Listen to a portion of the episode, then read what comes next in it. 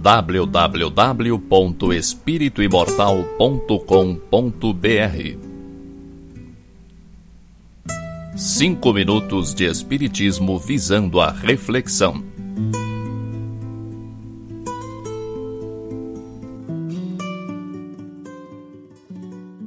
Talvez nenhum ato gere tanto sofrimento quanto a traição.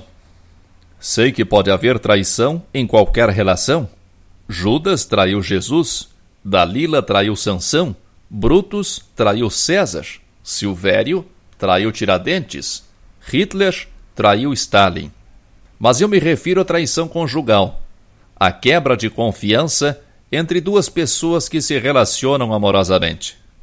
Não sei se há maior motivo de mágoa e rancor do que o sentimento gerado pela traição. Vários gêneros musicais retratam a traição. O tango e a música sertaneja são exemplos.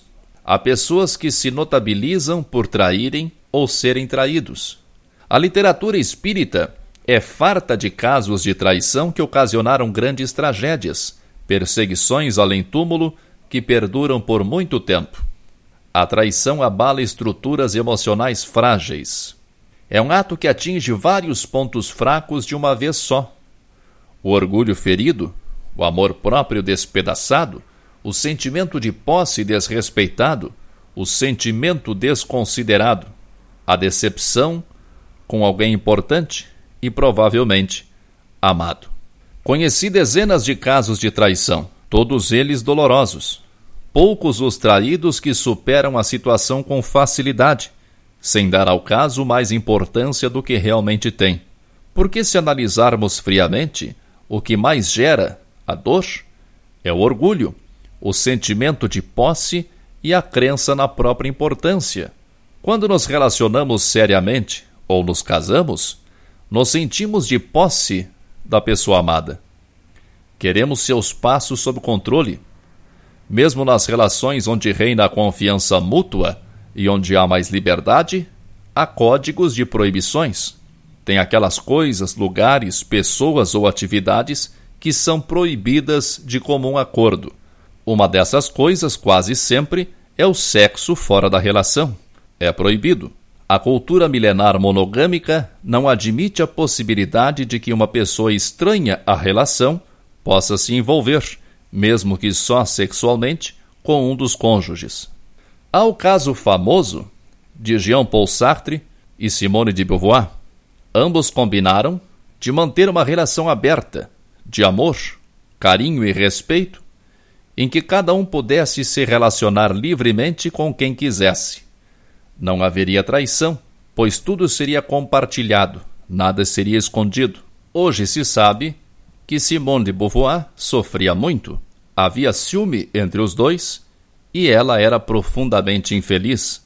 Foi a mais famosa tentativa de uma relação amorosa aberta entre pessoas maduras. Recebo relatos de pessoas que traíram ou foram traídas. Pedem conselhos, orientações. O que dizer que já não seja dito para todo mundo? Perdoar? Pedir perdão? Orar? aprender com o erro e não repeti-lo.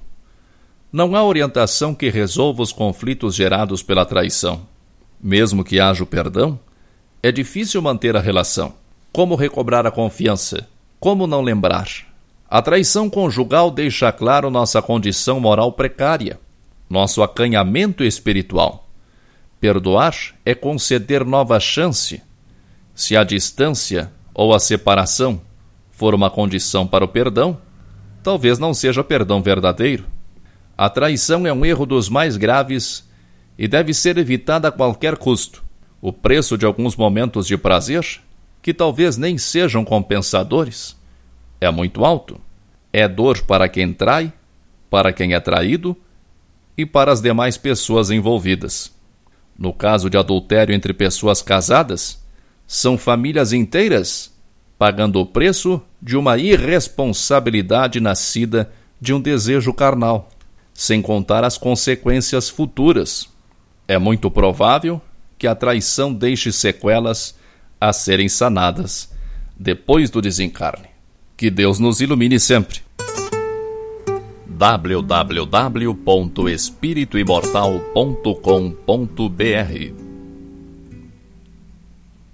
Cinco minutos de Espiritismo visando a reflexão.